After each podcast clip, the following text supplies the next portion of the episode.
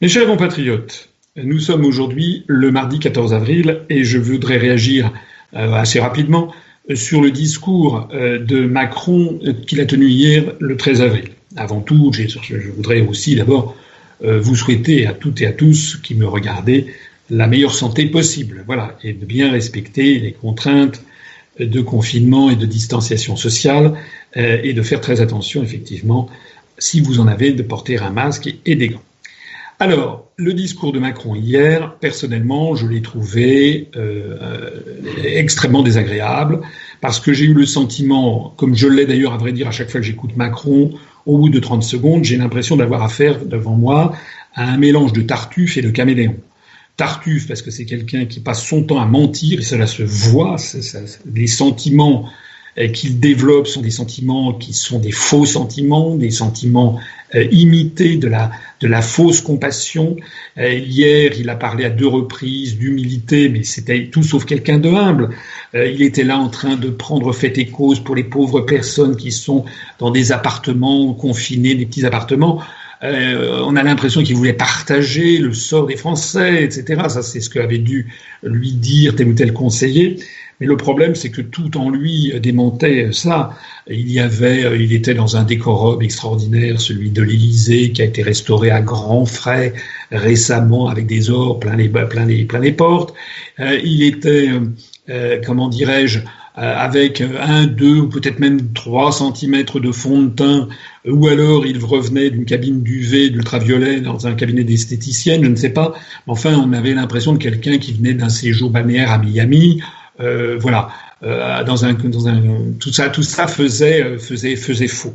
Ça me fait penser à ce que on lisait dans la presse récemment que dans la presse People, comme on dit, que Brigitte Macron, paraît-il, vivrait, ça serait terrible ce qu'elle vit d'être confinée, confinée à l'Élysée. Bon, c'est bon quand il y a des centaines et des centaines de mètres carrés au palais de l'Élysée, plus un des plus grands parcs privés de tout Paris, euh, on, évite de, dire que c'est terrible.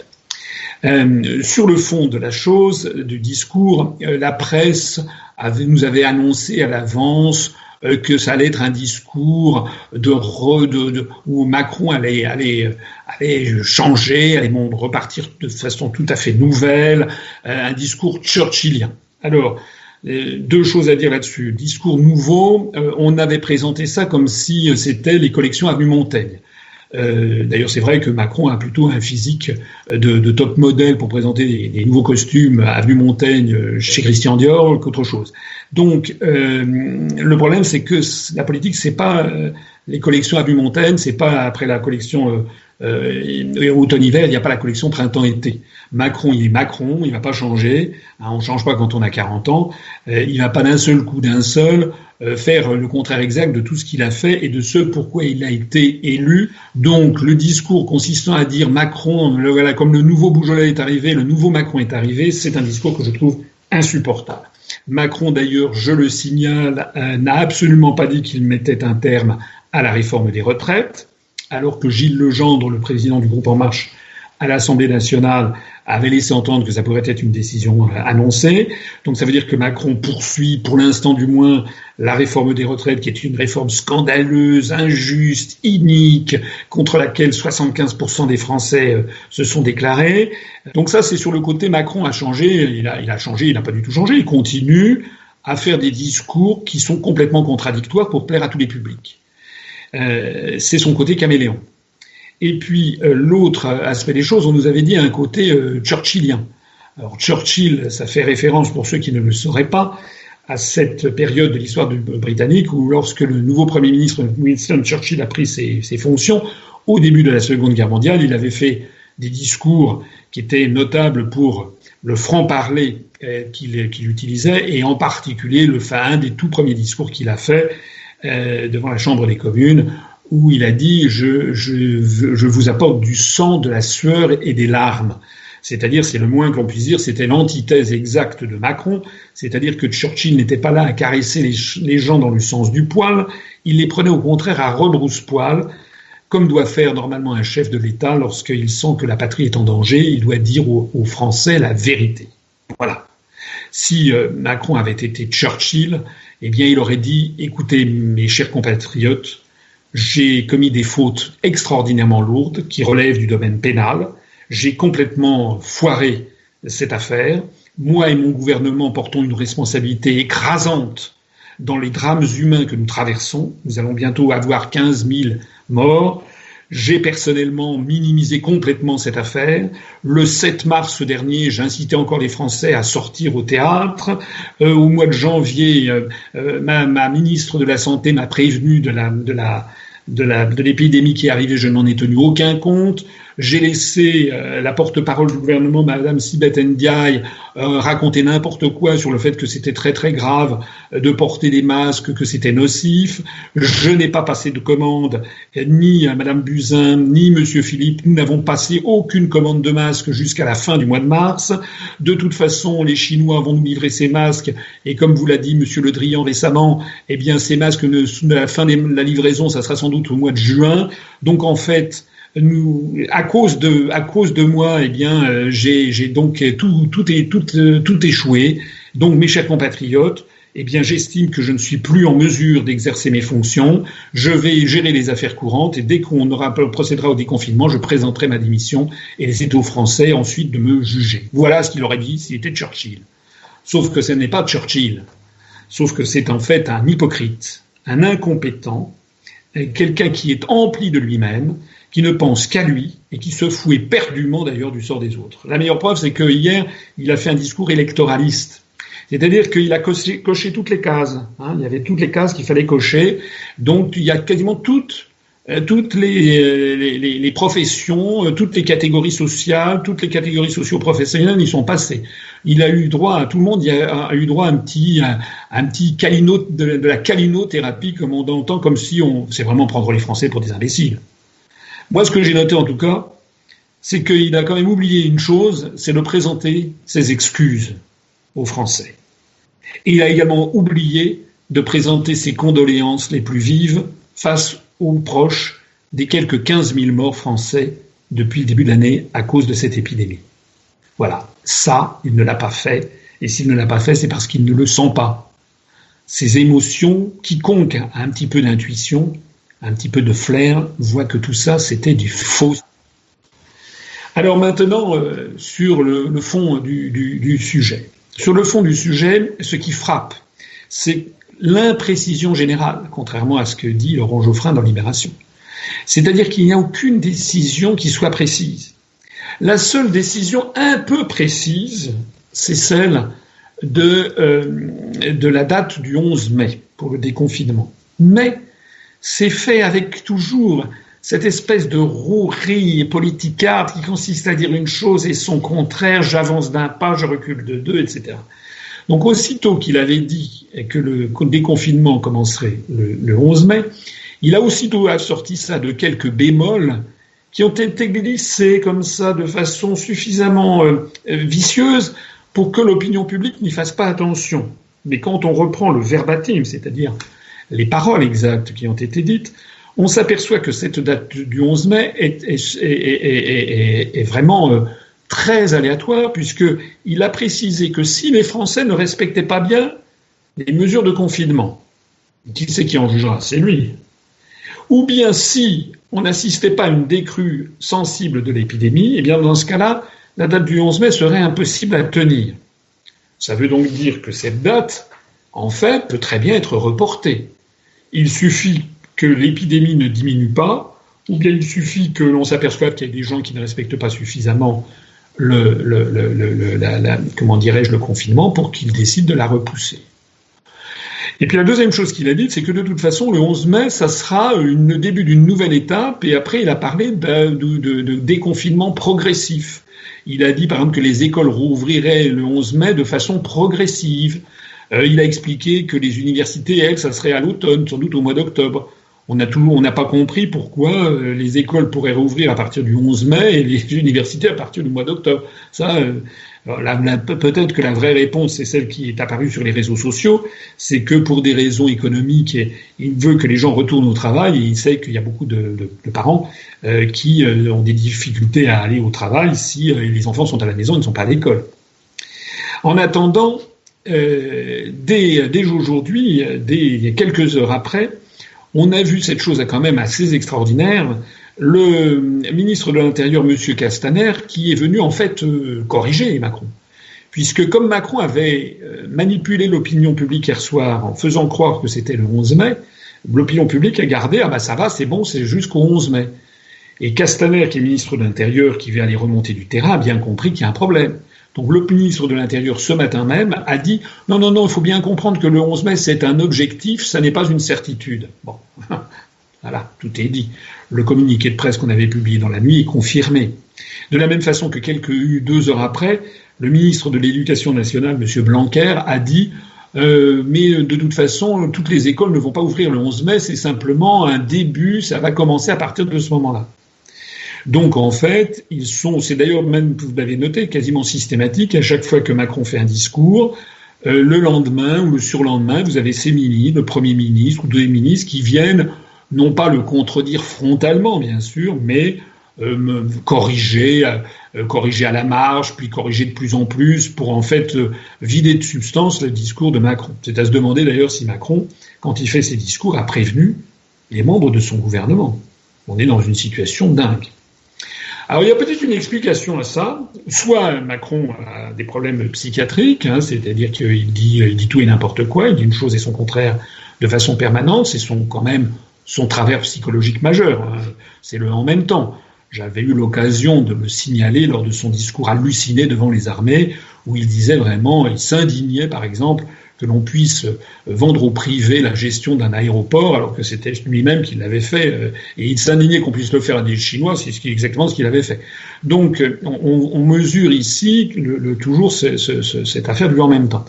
Mais il y a peut-être une autre raison dans cette discordance entre le discours de Macron et le discours de ses ministres, c'est que tout ce petit monde commence à être terrorisé par la suite des événements. J'ai vu, vous l'avez peut-être vu sur Internet, qu'il y a des rapports des renseignements généraux qui sont très inquiets, très très inquiets pour la situation politique et sociale de la France après le déconfinement.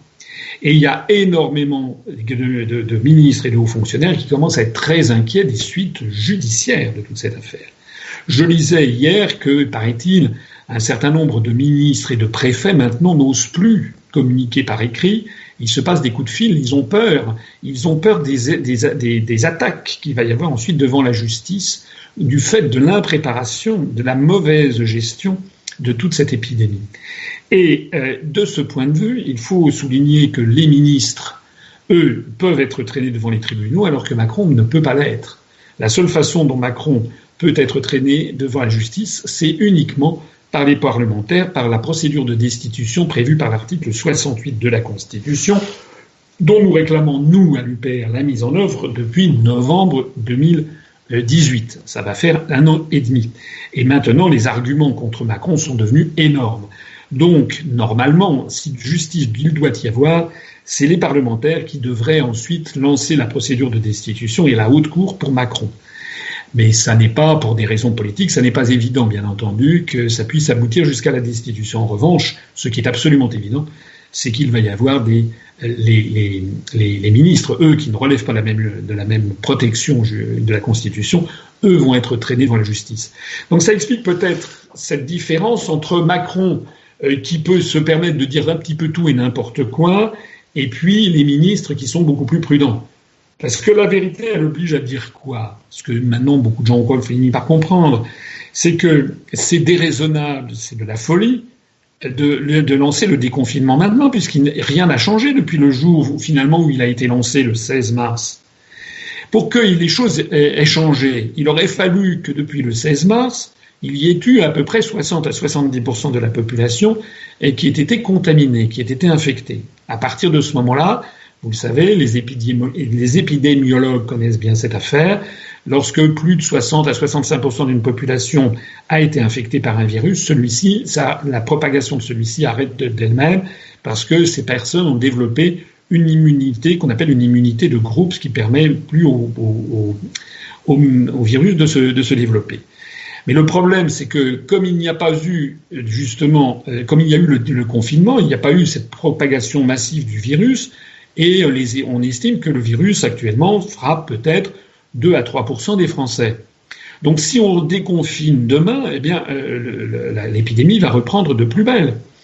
Pour qu'il n'en soit pas ainsi, ce qu'il faudrait, c'est qu'on ait un test général de toute la population française et que l'on confine uniquement les personnes qui auraient été testées positives, qu'on les empêche de, sortir.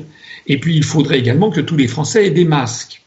Alors de ce point de vue-là, Macron a essayé de répondre à ces deux objections, mais il l'a fait d'une façon qui montre soit qu'il n'a rien compris, soit plus, précisément qu'il se, moque éperdument du monde.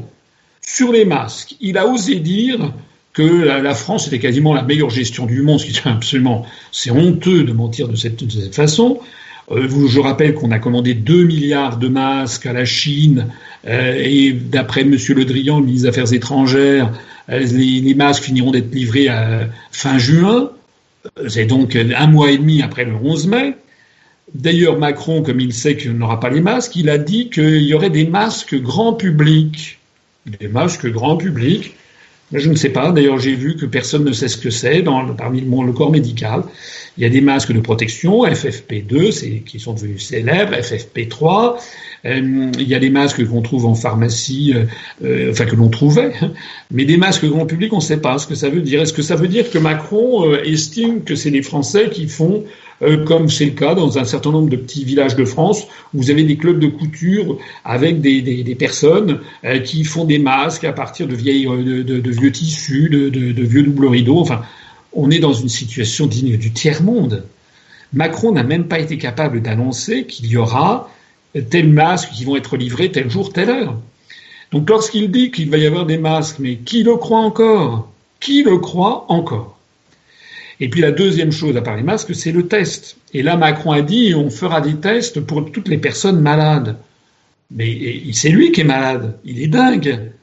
L'intérêt des tests, c'est pas de tester les gens qui sont malades, c'est de tester tout le monde pour voir parmi tout le monde en question ceux qui sont infectés. Puisque justement, la grande, le grand, l'un des grands, des, des, grandes difficultés que l'on rencontre avec, euh, le, le SRAS-CoV-2, c'est le nom, euh, le nom médical de ce coronavirus, c'est que le délai d'incubation est long. Il est beaucoup plus long que d'ordinaire. Le délai d'incubation peut être, euh, peut aller jusqu'à 14 jours. En tout cas, pendant les 5, 6, 7 premiers jours, la grande majorité des, gens qui sont infectés sont des patients asymptomatiques, comme on dit, c'est-à-dire qu'il n'apparaît absolument pas qu'ils sont infectés, mais ils sont très contagieux. Donc, ce qu'il faut faire, c'est justement tester le maximum de personnes, le maximum de population. Et dès que quelqu'un est repéré comme ayant été contagieux, lui le mettre en quarantaine. C'est ça la logique. Donc M. Macron, en fait, en disant qu'il va y avoir des tests pour les gens malades, se moque du monde et il est en train de lancer des perspectives ou de relance de l'épidémie. Donc je pense que c'est la raison pour laquelle, dès ce matin, Castaner et Blanquer euh, ont commencé à lever le carton orange ou même le carton rouge en disant non, non, non, non, le, le 11 mai, attention, attention, parce que eux, Castaner euh, et, Blanquer et Philippe et Véran et tout ce petit monde, eux, ils savent qu'ils peuvent être traînés devant les tribunaux, donc ils font plus attention. Alors, pour le reste, qu'est-ce que je peux dire pour le reste? Ben, Il y a toute une série de questions auxquelles il n'a pas répondu. Macron n'a pas parlé euh, de ce qu'allaient devenir les élections municipales. Certains diront c'était pas le sujet. Ben si, c'est le sujet, puisqu'il a dit justement que les festivals ne pourraient pas avoir lieu. On a appris d'ailleurs dans la foulée que le festival d'Avignon n'aurait pas lieu.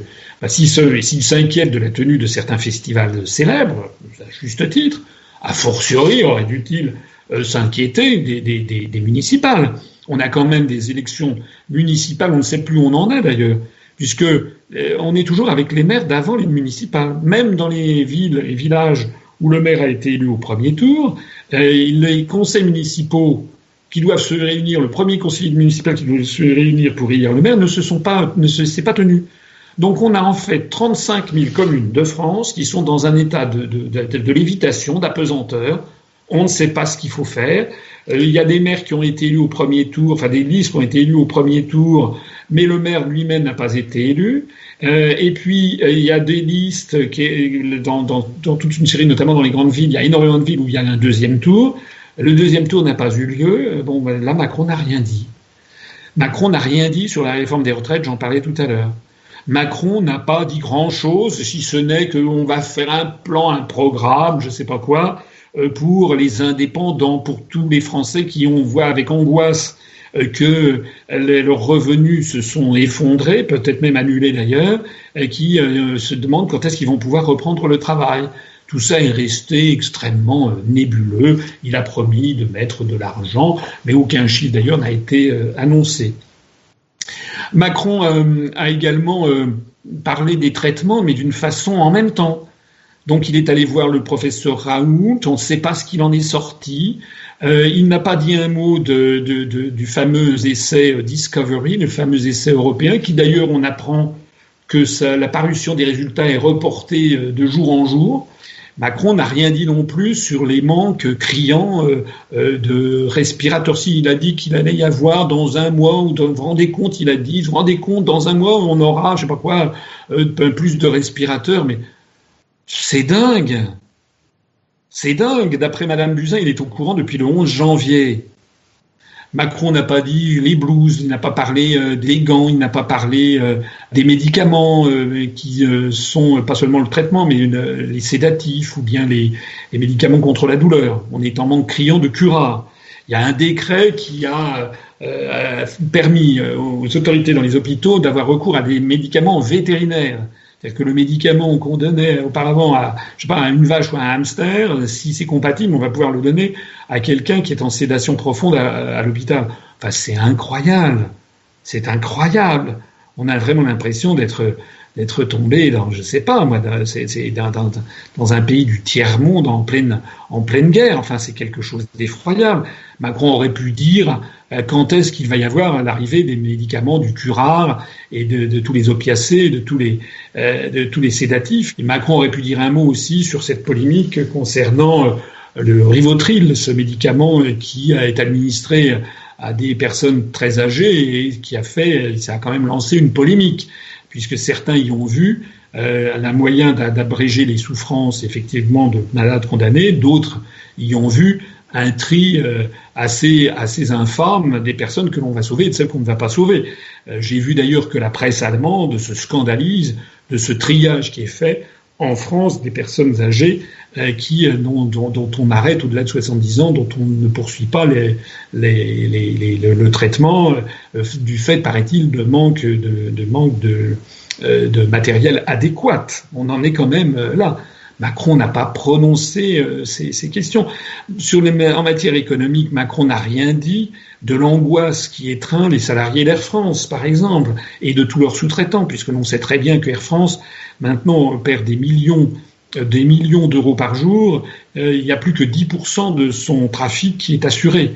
Air France est en ce moment en négociation avec KLM pour une, recapitalisation. Macron n'a pas dit ce qu'il devait dire, c'est-à-dire qu'il devait annoncer, à mon avis, des nationalisations. Par exemple, de cette petite entreprise qui est la dernière entreprise à fabriquer des bouteilles d'oxygène, Luxfer, qui est, euh, qui il aurait pu annoncer la, nationalisation. Oui, sauf que Bruno Le Maire avait dit qu'il n'en était pas question. Donc en fait, euh, Macron n'a répondu euh, à rien des sujets sur lesquels les Français l'attendaient.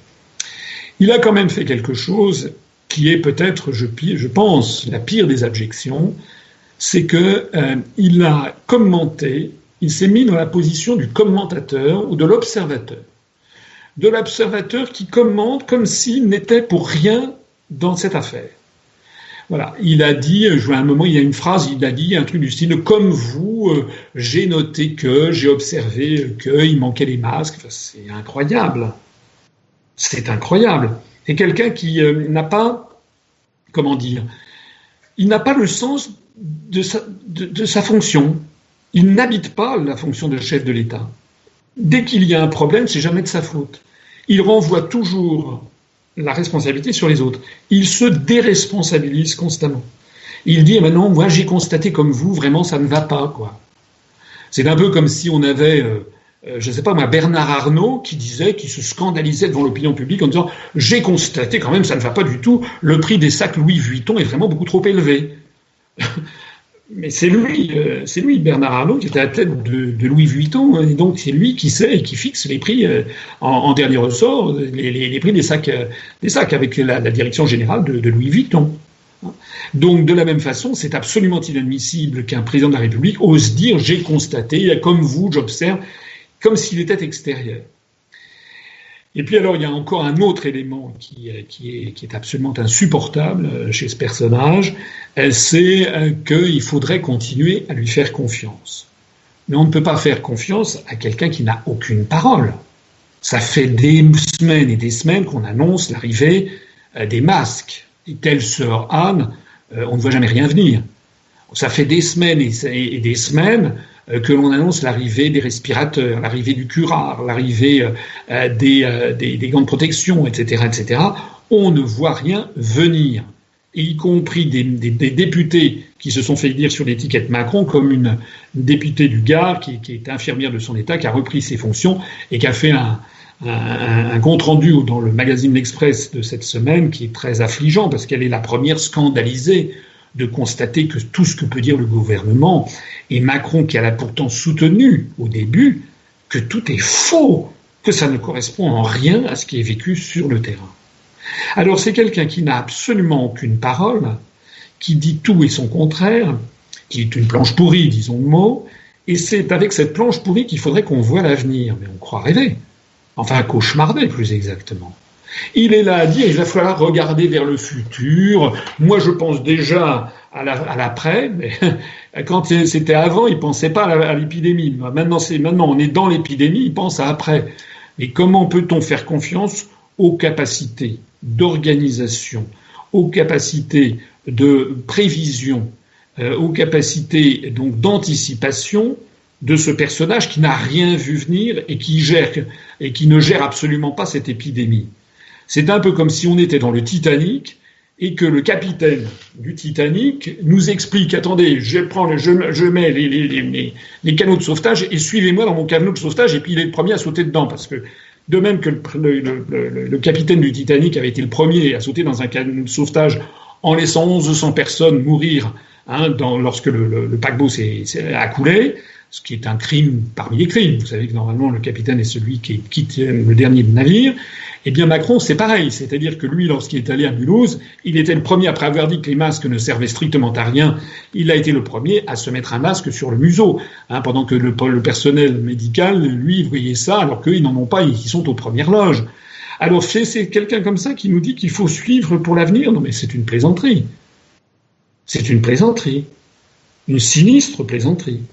D'ailleurs, rappelez-vous, il y a une dizaine de jours, une quinzaine de jours, les gazettes s'étaient faites l'écho du fait que Macron pensait déjà, déjà à l'après, la pensée complexe de Jupiter hein, qu'on nous avait vanté. Donc Macron pensait déjà après, et paraît-il, rappelez-vous, il, il avait prévu de faire, de prendre une initiative avec Donald Trump. Vous vous rappelez? On avait entendu que ça, une grande initiative était en préparation entre Macron et Trump. ça a fait pchit, parce que d'une part, aux États-Unis, c'est pas brillant. Hein, c'est devenu maintenant le foyer numéro un de l'épidémie de, coronavirus. Ça, c'est le premier point. Euh, d'ailleurs, avec euh, des, différences sociales très marquées parmi les malades, euh, on voit que ce sont les personnes les plus, les plus pauvres, en fait, et particulièrement les Africains américains qui sont, qui sont les plus touchés. Euh, mais euh, par ailleurs, euh, bah, Macron, je veux dire, quand il n'est même pas capable de gérer la situation d'aujourd'hui, il ne va pas expliquer à la planète entière ce qu'il faut faire. Ça va bien. Hein, ça va bien. Résultat de tout ça, bah, écoutez, moi je pense qu'il faut que les Français prennent leur mal en patience, fassent évidemment attention, parce que c'est quand même une maladie qui est finalement bénigne pour l'écrasante majorité de ceux qui l'attrapent. Hein, il y a quand même mais qui peut être quand même redoutablement tueuse euh, pour euh, malheureusement une, fraction des, patients qui, euh, qui sont infectés. La deuxième chose, c'est qu'il ne faudra jamais oublier ce qui s'est passé et il faut absolument ensuite partir à la recherche des responsabilités. Macron, il pense qu'en ayant fait un truc un peu larmoyant, en ayant faim d'être comme ça, humble, etc., il pense que les Français vont passer l'éponge. Non, non. Les Français ne passeront pas l'éponge, ni vis-à-vis de Macron, ni vis-à-vis des principaux ministres qui nous ont entraînés là, parce que ce ne sont pas des erreurs. Ce ne sont pas des erreurs, ce ne sont pas des manquements, comme il a dit. ce sont des fautes pénales. Voilà. Lorsque vous mettez en jeu la vie d'autrui, lorsque vous faites des homicides involontaires, ça relève du droit pénal. Ça n'est pas une, faute d'orthographe ou une erreur de calcul. Ça, c'est Macron veut faire passer ça comme euh, un simple petite erreur d'ajustement. Non, non, non, non. Il est responsable et coupable. Hein, parce que je dis ça, vous vous rappelez peut-être cette polémique qu'il y avait eu au moment de l'affaire du sang contaminé avec Georgina Dufoy, qui était ministre en charge et qui avait dit à l'époque qu'elle était responsable mais pas coupable. Ben, un responsable, c'est un responsable et il doit endosser sa responsabilité. Voilà ce que je voulais dire sur ce, discours. Monsieur Macron euh, est quelqu'un euh, qui ne mérite aucune confiance. Euh, il faut considérer en haussant les épaules ce qu'il peut dire. Il faut que les Français ne comptent que sur eux-mêmes. Et puis surtout, il faut qu'ils en tirent vraiment des enseignements.